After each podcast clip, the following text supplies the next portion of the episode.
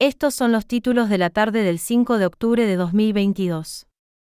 En carrera por sumar aliados para el balotaje, el expresidente Lula da Silva obtuvo este miércoles el apoyo de la senadora Simón Tebet, tercera en la primera vuelta del domingo pasado, y del expresidente Fernando Enrique Cardoso.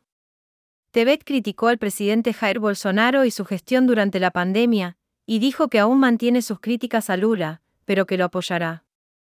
En una decisión que generó polémica, la senadora Carolina Lozada nombró a su hermana Georgina como personal transitorio en su despacho de la Cámara Alta con la categoría A1, la más alta del escalafón legislativo. La legisladora defendió la designación y adjudicó la divulgación de la noticia a una represalia por sus cuestionamientos a la ampliación de la planta permanente, dispuesta por la secretaria administrativa del Senado, María Luz Alonso, mano derecha de Cristina Kirchner en el manejo de la Cámara Alta ordenan investigar al ejército por haber apelado tarde la medida que dispuso entregar tierras a una comunidad mapuche.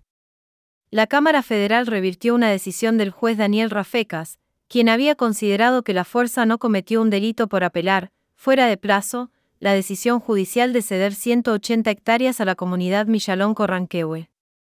Juliette Vinos, Marion Cotillard, Isabel Adjani y decenas de artistas francesas se cortan el pelo en un vídeo en apoyo a las mujeres iraníes. Las actrices suman a las protestas por el asesinato de la joven Masa Amini, quien fue detenida por la policía de la moral de aquel país por llevar mal puesto el velo. Sin el empujón del dólar soja, el Banco Central volvió a vender reservas.